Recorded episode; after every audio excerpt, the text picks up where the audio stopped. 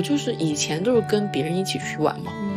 但自从我一个人出去玩之后，我发现，再跟别人一起出去旅游，我会有一种比较累的感觉，因为我是会比较在乎他人的情绪的，嗯所以呢，我就会在旅游之中，我就会去注意他这他心情怎么样，他累不累，或者说他现在想不想怎么样，就是我会去把自己可能一半的精力放在他人身上，嗯然后就没有时间给到我自己。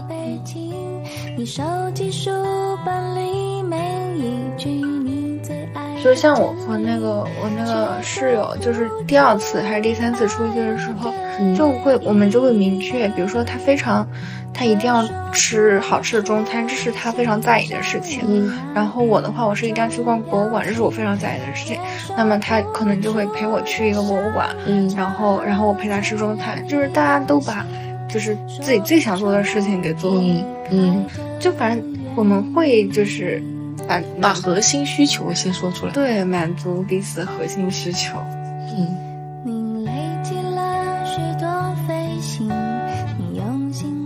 所以我觉得就是一个是除了体验不同，就比如说像你说的，你想去不同的地方，然后感受当地的风土人情。我觉得除了这一方面，还有一个方面就是你在旅途的过程中，你会更了解你自己。就比如说我们刚刚说的，你在跟朋友一起出去旅行的过程中，然后你发现，哎，原来我偏好的旅行方式是这样的，然后他偏好的是那样的，原来我的金钱观念是这样的，原来他的金钱观念是那样的。嗯，而且旅途中总是会有各种意外，反正我就觉得就是一种更加了解自己的一种比较特殊的一种情况吧。说不出旅行的意义。Hello，大家好，好久不见，这里是此时此刻，我是春卷。然后今天也是邀请到了镜子来一起聊一下关于旅行的一些内容。嗯，大家好，我是子子。因为我前不久刚一个人旅行回来，然后就想和春卷一起聊一下旅行的二三事。嗯，可以。嗯、要不你先说说看，你这次你这次也是一个人旅行嘛？对所以我其实就是很想讨论一下，你觉得一个人旅行的感受。你之前一个人去玩过吗？我感觉我大部分时间都一个人玩。真的、啊？嗯，我想想看我，是说旅游的时候。对呀，旅游的时候，我想想，嗯其实我旅游的次数，我是从开始上大学，也就是从本科开始才旅游的。之前因为家里的原因啊，都没怎么出去玩过。啊嗯，我还记得我刚上大学第一次出去玩是大一的那个寒假，哦，那时候是我跟我室友一起去的。嗯然后时间之后应该到了到了某个暑假，那时候是我应该是第一次，我第一次一个人去了重庆当义工。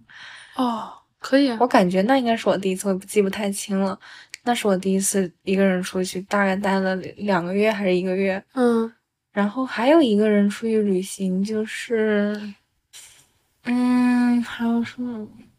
你这个记忆力我觉得我真的很差。嗯，我想不起来那个本科时候的了，感觉 没事，就就近期吧，近期。那那在英国，我肯定都是一个人旅行的呀。英国？你没有跟朋友或者同学一起，吗我？完全是一个人。就是英国的大大小小的假期，可能有个五六七八个啊，嗯反正都是一个人旅行的。嗯然后这次的话也是，这次就是八月份嘛，就是嗯。从上海飞到了大连，然后大连，嗯，坐火车坐到了北京，然后从北京坐飞机坐到同贵州的铜仁，然后再从铜仁坐火车坐到了昆明，再从昆明坐火车坐到了贵阳，然后再从贵阳到嗯凯里，然后本来是想从铜仁继续飞坐飞机回北京的，但是因为嗯一些考虑吧，就又嗯坐火车，就是坐到了江西南昌，然后再从南昌坐到了衢州，再从衢州回到了江苏苏州。我地理不太好，我想知道你是先从北面往南走，然后又回到了呃，就是中原。的感觉。嗯，上海是东边嘛，所以就是从东北上，嗯北上了再西，再往西南去，嗯西南了之后又又又到东南，，OK，然后再兜了回到一大圈。对对对，嗯嗯，你你你自己没觉得，就是你没有觉得怎么说呢？就是因为我感觉我自己感觉啊，通嗯常一般大家都是结伴出去的，嗯然后我唯二的两次一个人出去旅游，虽然这么说有一点那，我都是分手了之后，然后我说我要去寻找自我，所以我就是一个人去旅游，而且去的都是海边。一次是那个前年去了青岛，嗯哼自己玩了三四天，嗯，然后然后是去年去的威海，也是玩了三四天，都是沿海城市，而且我超爱这两个城市。那你就是对这两次一个人旅行的感受是怎样的？就我其实之前一直很期待独自旅游，但我之前本科的时候都有男朋友嘛，所以我都是跟男朋友一起去旅游的，就去了很多地方，我们每个学期都会去旅游，就是根本没有机会一个人旅游，所以我感觉就是我还挺珍惜这种自己旅游的机会。嗯 然后我第一次去的时候，我其实觉得略有不习惯，就是当你看到一个东西或者你玩到一个东西，你很想分享这种感受的时候，嗯然后你发现啊，好的，只有我自己。但后面我又感觉就是挺舒服的，就你想去哪儿就去哪儿，你想干嘛就干嘛。可能唯一的缺点就是人均费用比嗯多人贵一些。对，这个挺实际的。嗯然后你说那个分享的那个，嗯，你可以线上分享给你的朋友啊、家人啊什么的。对，这也是一种吧，但是就是它不是在你身边跟你共同享受那同一片领域的空气的那种感觉。对对对，这也是我考虑的一个点，就是我觉得我之所以没有像你那样子经常结伴出去，是因为首先我没有像你那样子的恋爱关系，嗯然后其次我感觉，嗯，如果是跟同学一起，确实也有几次了。那除开同学，尤其是万一工作了之后，其实我之前去英国有点相关的。你如果是去跟同事的话，也有点诡异。然后，环境呢，然后如果说，就像我现在八月份，如果也找同学或者朋友的话，他们都工作啊，我也嗯，是，找不到，就是也有很现实的因素在。嗯不过我本身还是喜欢一个人的，因为我觉得一个人这种嗯感觉更像是冒险，嗯可以，嗯，想做什么就做什么，就是可以随意改变。是的，哦，我想起来了，我在英国有几次是不是一个人，嗯是是我在北大的那个室友，他，但是其实我那时候更喜欢一个人旅行，但是他看我太会玩了，他就想，他就想加入，我就说那好啊，然后我们就略带勉强是吗？因为第一次你知道吗？他第一次跟我出去，我们就就发现两个人超级不合适，嗯就是我们喜欢的东西都不一样。就是比如说，我想去一个博物馆，嗯在他看来就不可理解。嗯，就觉得一点也不好玩。对，就为什么？其实我们嗯，侧看中的东西都不太一样，包嗯括消费观啊什么的。嗯所以第一次其实挺不愉快的，但是后来后来还是又出去了，就是感觉彼此都有成长嘛，就是开始会包容，会妥协了，而且不觉得是一种妥协，就是是朋友嘛，可以可以做嗯折中一点，嗯，嗯。其实我我也是这种感觉，就是如果是结伴出游的话，绝对会发生冲突，而且都是日常生活中发现不了的冲突。但是为什么会这样子呢？我就觉得还挺神奇的。因为因为我真的觉得旅行是一种特别特殊的体验，就是你可能一个人或几个人到了一个陌生的地方，然后中途又要有很多路上的事情，还有很多不熟悉的事情，然后又是短时间内要花很多钱，所以就是会很容易产生冲突。我就我 跟我室友出去玩的时候，不是去三亚嘛，然后我们去玩你是跟他去的，对我们我们去之前的时候，嗯，我以为我们俩的目标是一致的，就是我们俩想去三亚度假，因为我们工作太累了，想去休闲一下。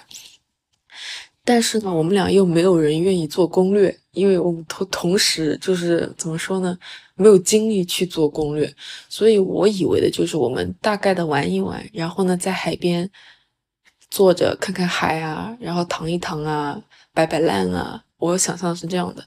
但是到那边我们就是，嗯、他还是想要去踩一下景点嘛，嗯所以我们的日程就是去踩景点，但是踩景点对我来说就很没意思。然后我就发现，其实我比较喜欢那种有大致的规划，但是不会有很细的，我今天一定要吃什么，或者我今天一定要跑去这几个地方。嗯就是会有一种随机感嘛。就我很喜欢，就是我去一个地方，然后呢，我在那里随便走，然后去探索那个随随便便的，就是不是那种著名景点的地方，然后去走一走，可能走到一个小弄堂里，或者走到一家没有网红的那种店里，嗯就可能这种吧。所以我当时就是。也是跟他去旅游之后，发现原来我们的旅行就是习惯的旅行方式嗯，可能会不太一样，还有金钱观会不太一样。金钱观，你具体说说吗？金钱观就比如说订旅旅酒店啊，嗯你订酒店一般什么样的预算？嗯，我想想，我跟人出出去的时候，我跟我那时候室友出去，因为大家都很穷嘛，就大概人均一百那时候。嗯嗯嗯对，我最近没有跟人哦，最近出去是啊，上周其上周其实跟我姐姐姐夫他们出去了，还有嗯。另一个姐姐，就相当于我跟一个姐姐一起住，然后他们一对一起住，然后嗯，可能大家都是成人，尤其是他们都是已经工作了嘛，可能当时会想住的好一点的，嗯。但是也是还是会选择性价比比较高的，比如说我们那一间是包含了早餐的，什么就将近六百块钱。嗯嗯，所以我觉得消费习惯有变化，但是如果是我一个人出去的话，嗯我会尽可能找便宜的。比如说我之前住青旅的话是，好像就是去大连嗯那个青旅是一百出头一点一晚，嗯，就是是那种传统的那种宿舍类型的上下铺。我懂，我住过。然后我大部分会选择青旅，但比如说有像铜仁这种地方小城市，它被嗯它没有青旅，只有那嗯种嗯、酒店，那我就会选就是呃便宜点的，但是。嗯，当然不只是便宜，因为你还要考虑安全以及一些嗯设备，然后我就会优先选那个嗯老的酒店。就是老的酒店，虽然它看上可能是设施比较陈旧，但是它其实各种设备都是齐全的，房间也会很大，是一个是正经的酒店，因为就类似于老品牌那种感觉吗？对，但是因为实在年代久远了，嗯，所以它可能就是价格会便宜。像我这次在，这个思路不错哎。是的，是的，首先它因为它正规有保障，嗯嗯，然后就是价格也相当合适。像我这次住的在同仁那个，嗯，因为可能用了券什么，才不九十几块钱一晚上。嗯嗯然后去凯里的话，因为凯里也是小地方，但是也是住了一个老酒店，是一百一百一百多一点，反正就是在一百左右嘛。我感觉就差不多，你人均一百左右。但是但是你住这种酒店，优势可能就是房间会比较大，嗯，嗯，就不会是给你那种 小破宾馆的感觉，就是正常的，是安全的。我知道。然后我跟他因为去的是三亚嘛，嗯三亚消费会比较高。你们那种平时住度假酒店，那肯定会高很多吧？，对，所以呢，我一开始希望的跟他是说，我们一开始就是住在靠近市区的地方的话，就便宜一点嘛，就是一间房可能两百块标间那种。嗯然后如果说就是到后面第四、第五天这种，我们可能住一个稍微好一点的有海景的，嗯因为去三亚嘛，你当然是想，我当然是想住海景房的。嗯但是到后面就是差不多，我们一直都是住的，就是两百左右的房子。为什么我我觉得肯定要住个一两万吧？嗯，反正就是会有各种各样的纠结吧。但我觉得这个也是有好有坏的。就比如说，他可以找到性价比比较高的一些吃饭的地方，嗯，或者说，比如说我们旅游的时候，我们可能我们的权益受损了，比如说我们报了一个团，然后那个团有问题，嗯。然后如果是我的话，我可能就是觉得我自认倒霉了，嗯。但他就会觉得这个钱亏了，然后就去搞投诉什么的，然后就把这个钱要回来了。所以说也是也是有好有坏。嗯，嗯，就就是会有一些金钱观念上的摩擦吧。不过你会觉得就是比如说没有住到海景的房子，你会觉得有遗憾吗？我会觉得有一点遗憾。其实我们住了一个有海景，但是那个海景就是特别破的，也不算特别破吧，就有点破旧的那种。嗯，但是没有住到，就是说我本来去之前想象的那种有点度假感的那嗯种嗯海景房，所以说我只能就是觉得可能就是下次一定嗯留一点遗憾。对这个的话，就是就像我和那个我那个室友，就是第二次还是第三次出去的时候，嗯就会我们就会明确，比如说他非常他一定要吃好吃的中餐，这是他非常在意的事情。嗯然后我的话，我是一定要去逛博物馆，这是我非常在意的事情。那么他可能就会陪我去一个博物馆，嗯然后然后我陪他吃中餐，就是大家都把就是自己最想做的事情给做了。嗯嗯。包括可能住宿，他就特别想住，比如说就可以去按摩的那个，反正也是一个海景的什么的，哦，就反正我们会就是把把核心需求先说出来。对满足彼此的核心需求，嗯，这个还我感觉还有就是一个是满足彼此核心需求，还有就是明确一下大概旅游的一种方式吧，就是你在去旅游之前，要不然我感觉到旅游途中，然后唉，算了，世事难料。就可能要慢慢磨合，因为大家可能一开始也不知道，就是嗯，是的，确实也没想到会有这么多不一样的地方。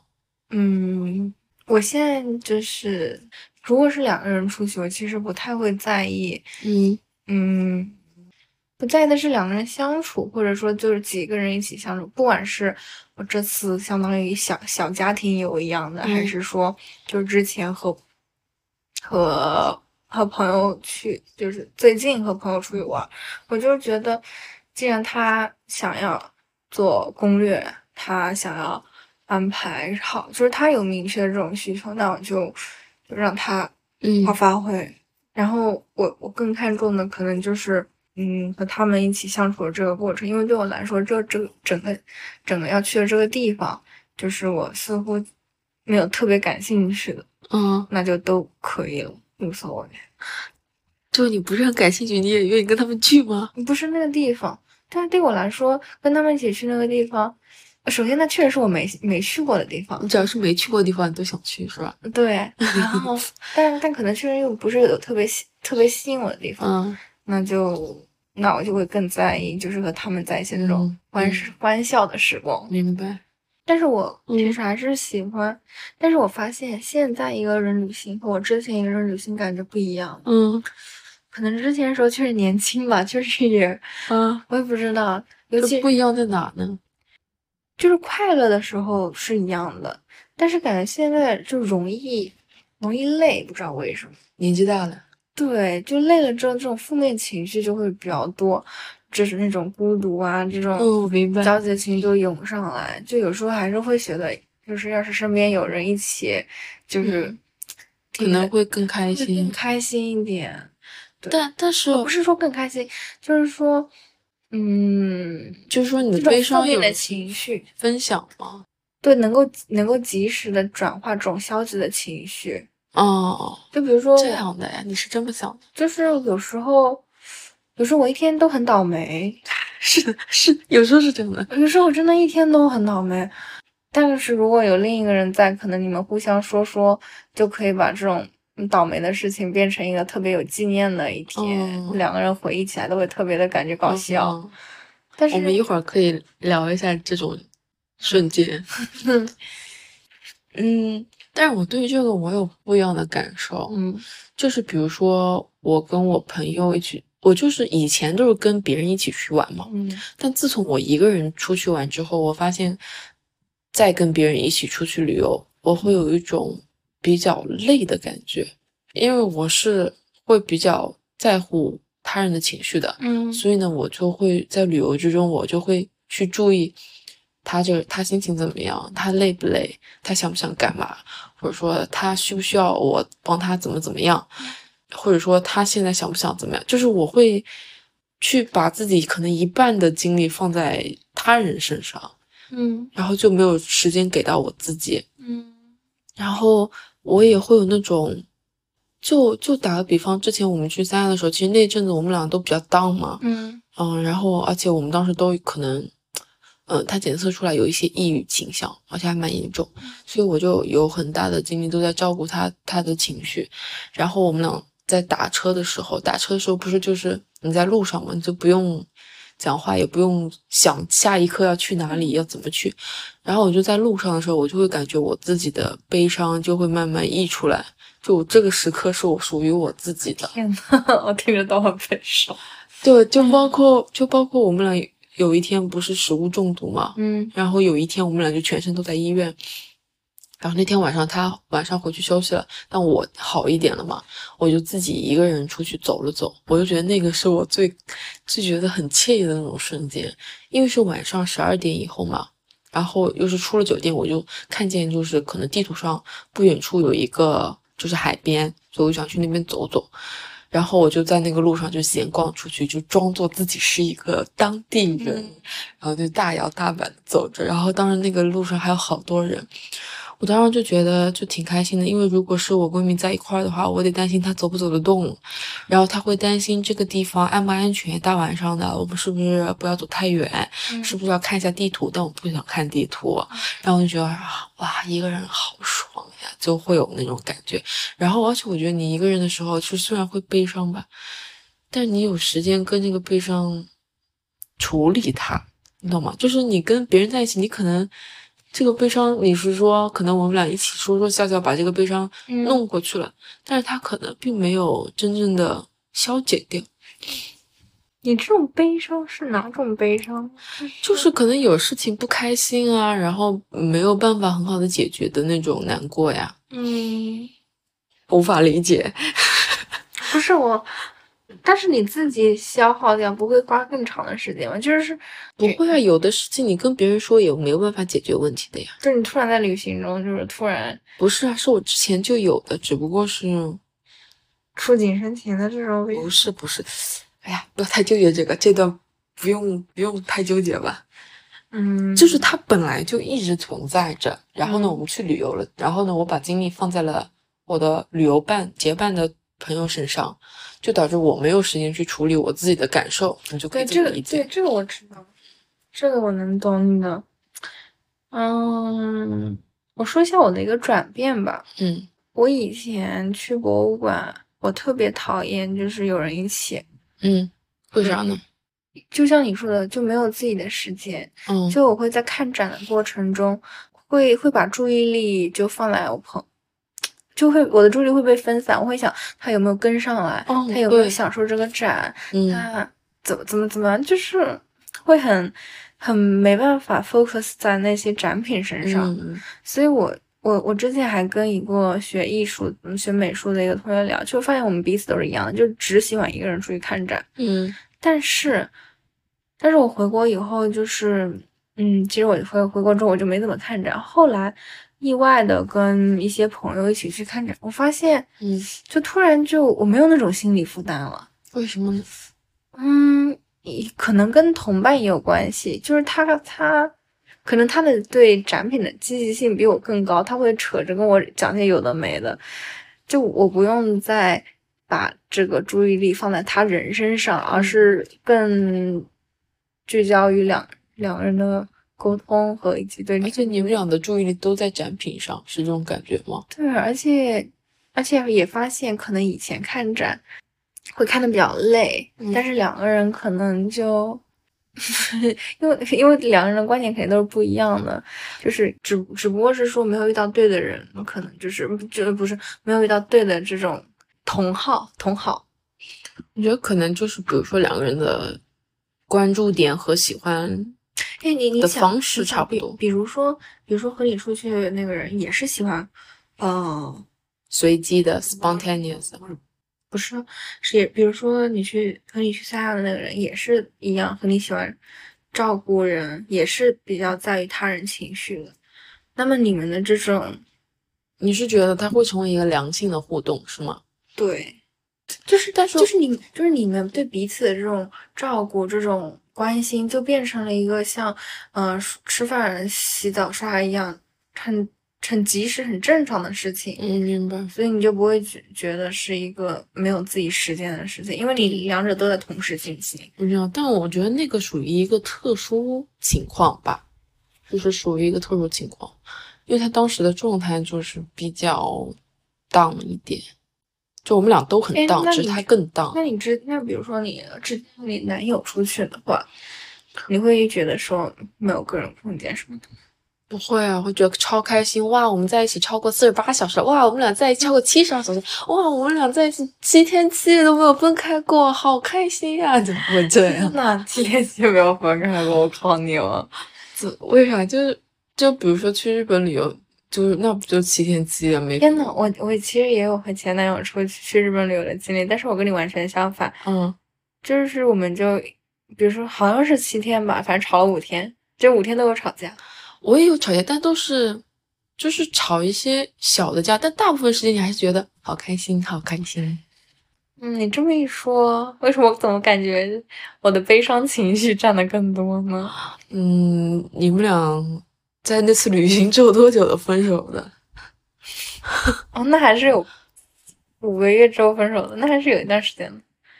嗯，反正我我那时候还是属于一个上升的，就哪怕在一起，当时已经在一起两三年了，但是一直都觉得处于热恋期。那还挺好的。嗯，嗯，要不说说一些旅行中的很搞笑的或者很奇妙的事情？我就很想说一下那个日本旅游那一次，嗯。有好多特别搞笑的事情，其中一个就是，呃，在京都的那一天，嗯。我们俩就是，我就我很期待，就穿那个啊啊，和服。也不是和服，其实当时是夏天，所以是浴衣嘛，嗯嗯嗯，可以。一嘎哒。然后呢，我们就穿了那个浴衣，然后准备去那个京都的一个什么塔上面，反正就是打卡那个景点嘛。然后打扮的漂漂亮亮的，然后还做了妆造啊什么的。走到塔顶之后，他过敏了，就是上上去可能才两分钟、一分钟，他过敏了，然后浑身有那种红色的点点，然后又又又想吐，又想又想拉肚子，就上吐下泻。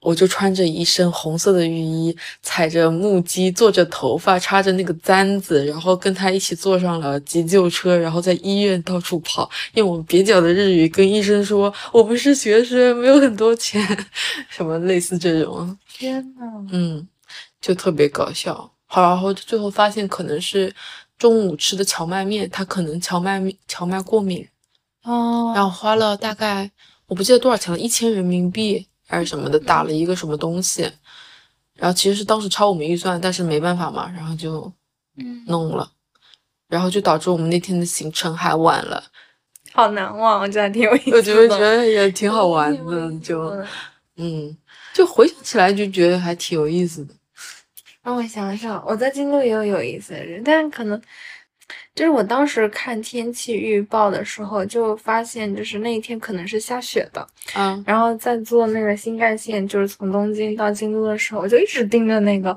我就期望它下雪。嗯然后，然后那天晚上我们，哦，对，在米原的时候，天呐，我还记得那个站，因为在米原的时候有点雪的样子，嗯但是还没有到京都嘛。但是，但是我们到的时候并不在下雪，然后我们当时走在了京都的哪条路上的时候，已经已经夜也就入夜了，就是已经路灯都亮了，然后走着走着，突然下起了大雪。嗯。然后，然后身边的那些日本日本人啊，都是非常的开心，有有那种爸爸抱着小孩开始跳舞，就是那种嗯转。圈的那种，然后我们也特别开心，然后嗯疯狂在雪中拍照啊，怎么样？反正就是嗯。感觉那一幕特别的美，就是因为嗯。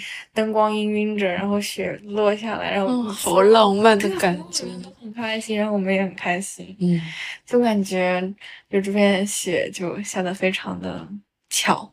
嗯，对，我就记，我就一直在这个美好的画面。其他没有美好的画面都是吵架。没有，没有。让我想想，我们也可以说一下吵架的事。好像我不想说，就是感觉确实 吵架挺多的。嗯，我说一个吵架的点吧。嗯你说，嗯，就还是说去日本那一次吧。去日本那一次，因为呃，我当时其实预算不是很够嘛，嗯所以我当当时不是准备做代购嘛。嗯然后那是我第一次做代购，没有经验，也不知道把价格那个一点，反正我当时价格就特别实惠，嗯然后就导致我要带很多东西。嗯然后我又是个特别好强的人，我一般我自己的事情我要自己做，我自己的行李箱我要自己提，所以我当时就是说，既然是我要做代购，他不想做，那么代购买东西我就自己提。然后呢，真真到那一天的时候，我两袋子东西我拿也拿不动，他也不管我，就在旁边走，然后就觉得特别窝火，我也说不上来为什么。我当时走的那个脚都可能蹭到那个鞋子，就走的，反正而且要走很远的路。然后我就觉得他他明明手上没有没有什么东西啊，然后呢，我又走的很困难，但他也没有说要帮我提，然后我也不想开口说你帮我，我已经开始生气了。然后我就非常生气，一边提倔强的提着，一边生气。唉，是我有点生气。而且他不是那种就是说，哎，你这么多东西，我就帮你拿一下吧，或者怎么样的。他就觉得我旅游为什么要做代购？我旅游我们不能好好的享受旅行本身吗？你为什么要去做代购呢？那你这个东西你就自己承担，你自己说你自己承担，就给我这种感觉。就不要这么理中客，是他是这样的，不要这么理中客，你们，嗯，啊，他可能也生气吧，有点有点气头上。嗯搞不懂，没事。那你们后来是怎么解决的？我不太记得了，我就记得我们好不容易到了那个站台，然后提着一大堆东西，然后把鞋子脱下来，发现我后面全是那个，就已经鞋都磨破了，就，然后我就坐在那很难过，没有记得后面有什么事情，可能我自己消化了。我感觉好像记得那件事情，我不知道我说没说过，嗯反正就嗯，也是好几年前了，其他的旅行中生气的事情，也不一定是生气的事情，就是你觉得比较你记忆犹新的一些瞬间。最近开始回忆起一些，就是我当时一个人去重庆做义工，就是在青旅做义工嘛，嗯然后来了两个人，他们那时候一个是东南大学，嗯一个是南京大学，然后我当时不是在南财嘛，所以大家都是嗯都是在南京的。嗯嗯，后来后来几天，就是我们还一起去玩儿，嗯因为做义工也是有有空闲时间的嘛，反正就是跟他们成为嗯朋友了。之后回到南京，就我们三个人又约着一起去了长沙。对对对，就是那一次去湖南玩的自驾什么的。然后之后后来好像就没有再见面了。嗯，但是我最近的话见了其中一个人，他的话已经他现在已经结婚了，男女的，男的。嗯，就感觉还挺尴尬的，就是驴友突然结婚了，但是现在还能保持联系，还挺好的。因为他家是周庄的，就是都是苏哦，对，还有一个原因是因为他们都是苏州人，只是因为在南京。那读大那是啊，同一个家乡的是可能。对啊，就是驴友，嗯，现在还有联系，还挺奇妙的，我觉得还挺好。我觉得这就是住青旅的意义吧，可能会认识更多的人。嗯就有的人确实没办法一直保持联系，但有的人确实可能会嗯嗯产生一些新的联系啊，就一直联系下去。对了，我这次嗯不是去旅行吗，我在昆明也住着那个青旅，嗯然后昆明的那个青旅我就认识了三个女生。第一天认识的是她，应该比我小，但是她为人处事非常成熟，因为她在家里就是姐姐，嗯所以她嗯挺照顾人的。然后我就跟她出去玩了一天。嗯，她刚刚辞职，辞职旅游好羡慕。嗯，她后来因为她我去的时候，她已经在昆明待了几天了。就是嗯她还挺挺爱玩的，她就是性格是非常的开朗的那种，嗯就就我觉得我自己不是不是内向的人，但我有时候还是挺内向，就是双子座嘛，就是 你有时候也挺不内向的。对对对，但是我觉得他是那种一直嗯挺外向的那种，嗯这是我遇到的第一个姐姐，就还挺开心的吧。但是我我其实对于这种特别外向的人有一种警惕感，为什么？嗯，就是我觉得人不可能一直是外向的，你一边享受着人家的好，啊对对对你一边还警惕哎这也没他有说警惕，就是会不自觉的跟他保持一种距离，心理上有距离。我觉得，我觉得也不是警惕吧，就是，嗯，可能有的人比较慢热，可能有的人比较快热。对你可能他那时候的外向，但是可能还不到你能接受的边界。啊就可能我觉得他太外向，或者说就是我被他，嗯、的这种外向给笼罩了，显得我有点内向了。就我的外向被他压制住了，就呈现出一种内向的状态。或者我感觉是不是你觉得没有办法做本就是很舒服的做本来的也没自己的状态？也没有，就是反正既然他外向，那我就没必要外向了，感觉好累啊，不然 就是互补一下比较好，可能是这样子。那你可能本质不是很想外向啊。对我可能就是，对我感觉我有时候外向真的是被被逼着外向的。哦，我也有这种时刻。好，反正是遇到第一个姐姐，反正她，嗯，还挺开心的跟她一起玩儿。嗯然后第二个是一个妹妹，嗯嗯，就是我们抚仙湖，就是我们那天就两个人一起出去玩儿，那天回来，嗯然后发现我下铺多了一个妹妹，那个妹妹一看就特别特别小，嗯，结果一问就是发现他刚初中毕业，一个人出来玩？嗯，不是，你就是你和我一样，当时想太美好了，其实很现实，就是他和他和他爸爸一起来的，就是我们那个是女寝，但是他爸爸就是在呃另一个男哦寝，可我能知道了。对，所以就没有出现。他的话，他是在昆明旁边的一个另一个市，然后因为住青旅只是也只是因为便宜，嗯。嗯，也，然后他是来昆明这边看有没有好的中专什么的，就可能就来找一个好的学校对，是抱着非常务实的一种切实的目的，很强目的性来的。嗯。就是还有最后一个姐妹妹，嗯。她她是刚本科毕业，马上读研究生。嗯，这个姐妹是我最欣赏的，果然是要最欣赏放在最后的姐妹。她确实是她确实是第三个来的。嗯嗯呃，首先这个妹妹，她她其实从外观上就是有就打扮的非常的像男生，就比较中性的打扮。嗯，对，头发也很短，短真的特别特别短的那种。嗯嗯然后跟他聊天，不是我一开始没有跟他，是另一个姐姐，就是一开始遇到那个特别开朗的那个姐姐跟她嗯聊天，就发现他们全都在聊女权的问题，比如说我忘记了，反正就是那些那些名词就是频频出现，因为我当时在忙别的事名。词？哦，什么什么绝对不结婚啊，不生小孩啊这种，我就感觉有那种火药味了。他们聊的挺激烈的，就是这个是但是但是我好想说站出来说，女权不一定是要不结婚，不一定是要。就是当时在我看来就是、嗯是属于这个范畴的，我觉得。感觉是比较激进的。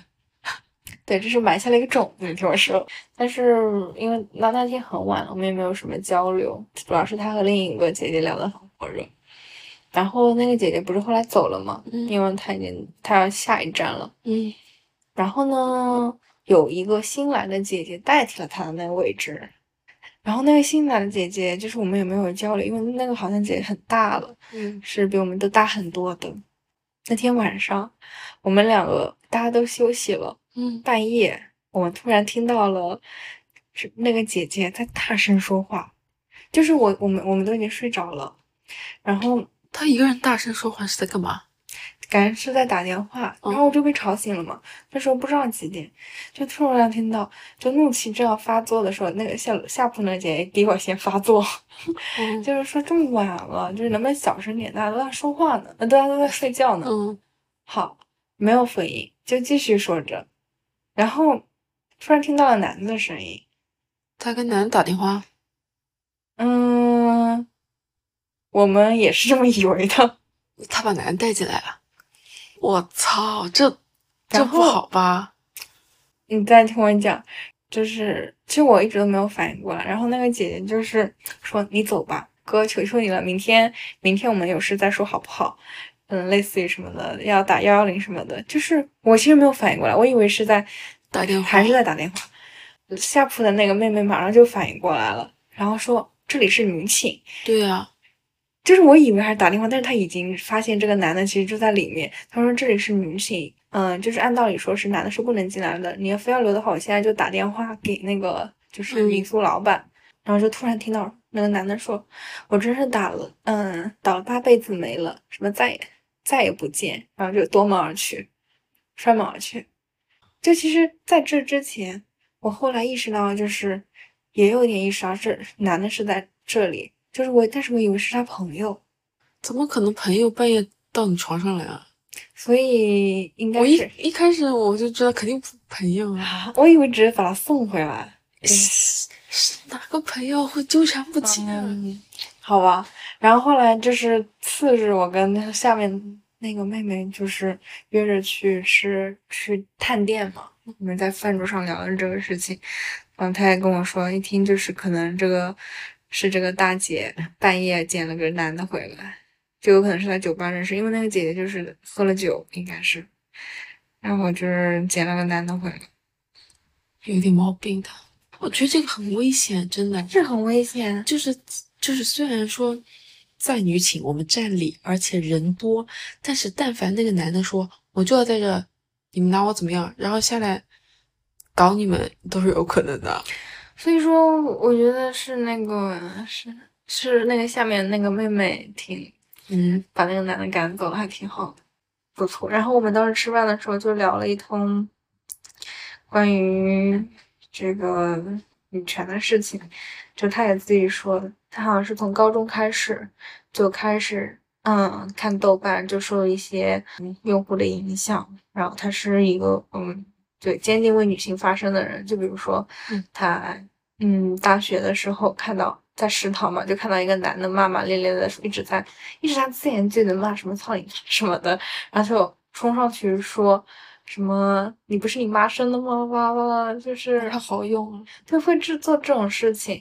他说那是他第一次就是壮举，觉得自己。我就觉得非常壮举。然后他说，但是经过昨天晚上的事情之后，我就觉得就是他人生中有很多这种壮举，就是嗯，已经不算是很壮举的事情了我。知道，因为就是虽然说道理是懂的，就是说骂嗯侮辱母亲或者女性的是非常不好，但是面对一个脏话连篇的男性，然后要上前去制止他，真的需要很大的勇气，我觉得。嗯，嗯，对他，我他就是很做实事，就是在生活中会帮助女性的这种，嗯所以我觉得他挺好的。嗯嗯，我我说说我我之前跟我姐也住过青旅，嗯是我俩某一年不想在家过年，然后我们俩就趁年大年三十的时候嗯。准备去大理，嗯。然后也是穷游嘛，那个时候我还是学生，他刚开始工作，所以我们坐的都是凌晨的红眼班机，嗯。然后住的也是那种青旅嘛，嗯然后一人一个床位那种。但我感觉就是确实就住青旅，就是你会认识一些朋友，而且当时是因为我姐带我嘛，然后我姐又挺也算外向型的吧，她当时就是说就拉着旅社里面的人，就是大家一起结伴出去玩啊什么的，还挺好玩。就是你会遇见很多不一样的人，而且那时候我才刚上大学，就非常的懵懂，然后就觉得哇，为什么这个人这么自信？就说不出来，就是有那种嗯，那种成熟的，然后很有魅力的，然后很自信的，散发着那种老娘超棒的那种那种女性，然后也会有那种很很幽默的人。哦我们当时住的是男女混住的，天呐，你好勇啊！我是从来没有住过男女混住。是因为我姐带着我，所以我不害怕。嗯反正就我们住的是男女混住，但我感觉也还好，就可能选的比较巧吧，就大家人品都还可以，然后还一起出去玩，然后一起租电动车什么的。然后我姐真的很勇，就是她会，比如说我们我们是跟团的嘛，就是会走得近的几个人，就不是走，就是 literally 物理距离很近的人，他就会凑上去跟别人说，要不要我们今天一起玩啊什么。天呐，他真的很勇，然后。然后我记得有一天，我们就拉了大概有六七个，全是女生嘛，然后我们一起在那个丽江逛，嗯，就还挺开心的，就是完全不同地方，然后只是因为我们进了一个团，然后被我姐拉拢过来了，嗯，那也是我少数的住青旅的一些，所以你之后其实也没有住过什么情侣。我感觉很少，我觉得这都是之前大学时期为了节约，然后住过青旅，嗯，确实。嗯，因为一张床位很便宜。嗯，说到这个就很虚了。你觉得旅行的意义是什么？嗯，我这次虽然玩了大概一个月，其实我觉得嗯有点累，我有点想回家，因为我找不到嗯，意义。为什么呢？你出发的时候是怎么想的？去个新的地方，就对我来说，可能去个新的地方，看看当地的风土人情，就已经已经很好了，已经是有意义的。但是你一直在做这个事情的时候，你就会发现，嗯，就是我觉得单纯的、单纯的这样子去打着，就是，嗯，体验不同风土人情的旗帜。对，就有一点，有点消耗感觉。从我的角度来看，我是觉得你太特种兵了，你跑了太多地方，所以就会很累。嗯，我感觉我的累不是因为这个。那是什么？就是我感觉可能就有点太随风漂泊的这种感觉了，嗯就没办法让我有一种很很安心的感觉。就渐渐的，我觉得旅行这个事情变成一种逃避。不是有的人是那种旅居的嘛，嗯或者是什么？对啊，就一边旅行一边工作。嗯但我觉得我是纯纯旅行，就是在纯花钱，纯 就是感觉就没有一个没有一个互相调持续的能够调节的东西我再重新说一下，你看对不对啊？嗯就是我，那我再换个我的猜测。你之前去旅游之前，你的想法是你在这个地方待的待惯了，你想去一些新的地方，然后有一些新的体验。但是如果说你一直一直在切换地方的新的体验里，这这种状态也会疲惫的。就是一直有新东西，也是一种重复，你不是重复，就是罪恶感。你觉得过度享乐，享乐？嗯，有这种过度，就比如说你，对啊，你偶尔吃一顿很好吃的料理，你喜欢的，你会很开心。但是你要是天天吃，你就嗯，是是，会有一种会觉得有点索然无味。到底是索然无味了，还是罪恶感了？这是有区别的。是到底这东西不好吃了，还是你吃的这个好吃的东西的同时有一些罪恶感？那肯定都是，我觉得是两样都有的。你首先你你你会觉得它没有那么好吃了，也是是你天天吃，对啊。首先你何不，食肉糜？但同时也是有罪恶感的，你就觉得你不应该这么天天吃。好吧，所以旅行意义是什么？你来说说吧。嗯，哎，你记得高中也，你你你认识张丽吗？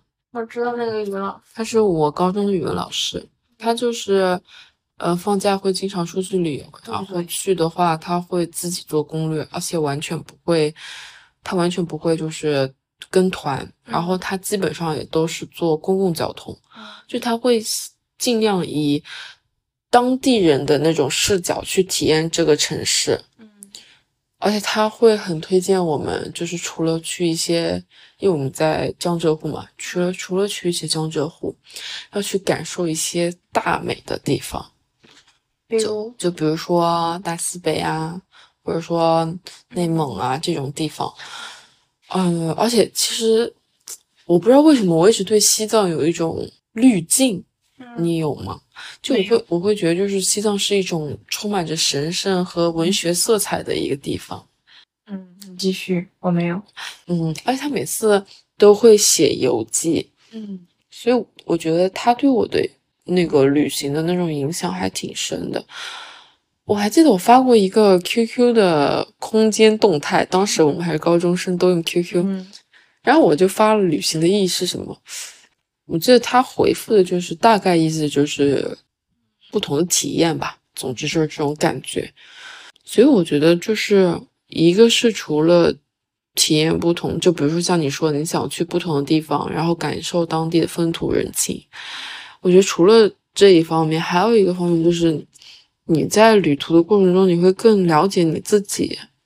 就比如说我们刚刚说的，你在跟朋友一起出去旅行的过程中，然后你发现，哎，原来我偏好的旅行方式是这样的，然后他偏好的是那样的，原来我的金钱观念是这样的，原来他的金钱观念是那样的。嗯而且旅途中总是会有各种意外，反正我就觉得就是一种更加了解自己的一种比较特殊的一种情况吧。啊，有的时候是那种特别美好的回忆，就像我跟你说的，我跟前前任们有很多很美好的旅行回忆，就是虽然分手了，就也挺开心的那种回忆。嗯嗯嗯，就瞎拜拜。那你看有没有补充？没有补充，就今天这样吧。一个小时了，我觉得也差不多可以减个。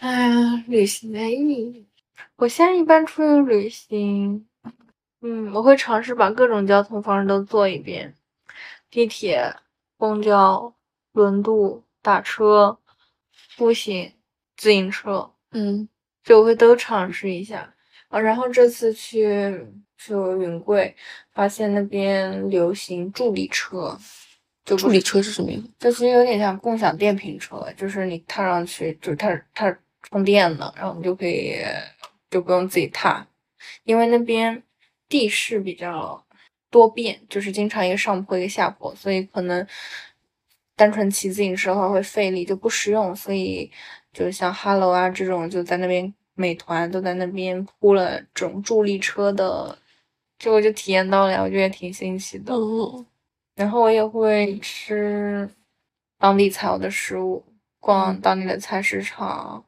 逛当地的超市，反正对，就是一些当地才有的东西。嗯，但我有时候会觉得，比如说我们在江浙沪旅游嘛，其实很多地方都很相似。对啊，所以你要出江浙沪吗，这不是也是张老师说的吗？Yes，我觉得去远的地方还有一个，你会发现其实还是有相似的。比如说我之前去，我之前在英国，就我会发现他们，我觉得很震惊，就是他们有一个那个叫什么 Jack Potato 还是什么，就是他们喜欢就直接把整个土豆都烤了，一切两半，然后放点芝士，直接啃土豆。我当时很震惊，很多人都还把这个当做午饭。这个吃法方式，但是你知道吗？我这次去贵州，贵州也是盛产这种土豆的。结果路边摊有这种吃法，就是它土豆个头当然没那么大，但它也是同样的烤了之后，里面嗯加点东西就卖给你。嗯所以我就觉得可能，嗯，虽然旅行有时候是在找不同，嗯，但有时候去的多了，你就会发现也是在找找相同的一个过嗯程。行啊，那要不我们这期先这样啊？可以啊，嗯，拜拜。好的，这期就是稍微砍了一些旅行相关的内容，然后可能就范围不是特别广，反正就是瞎掰掰了一些，然后希望大家听得开心，有机会去旅游。好，那这里是此时此刻，我们下期再见，拜拜。拜拜。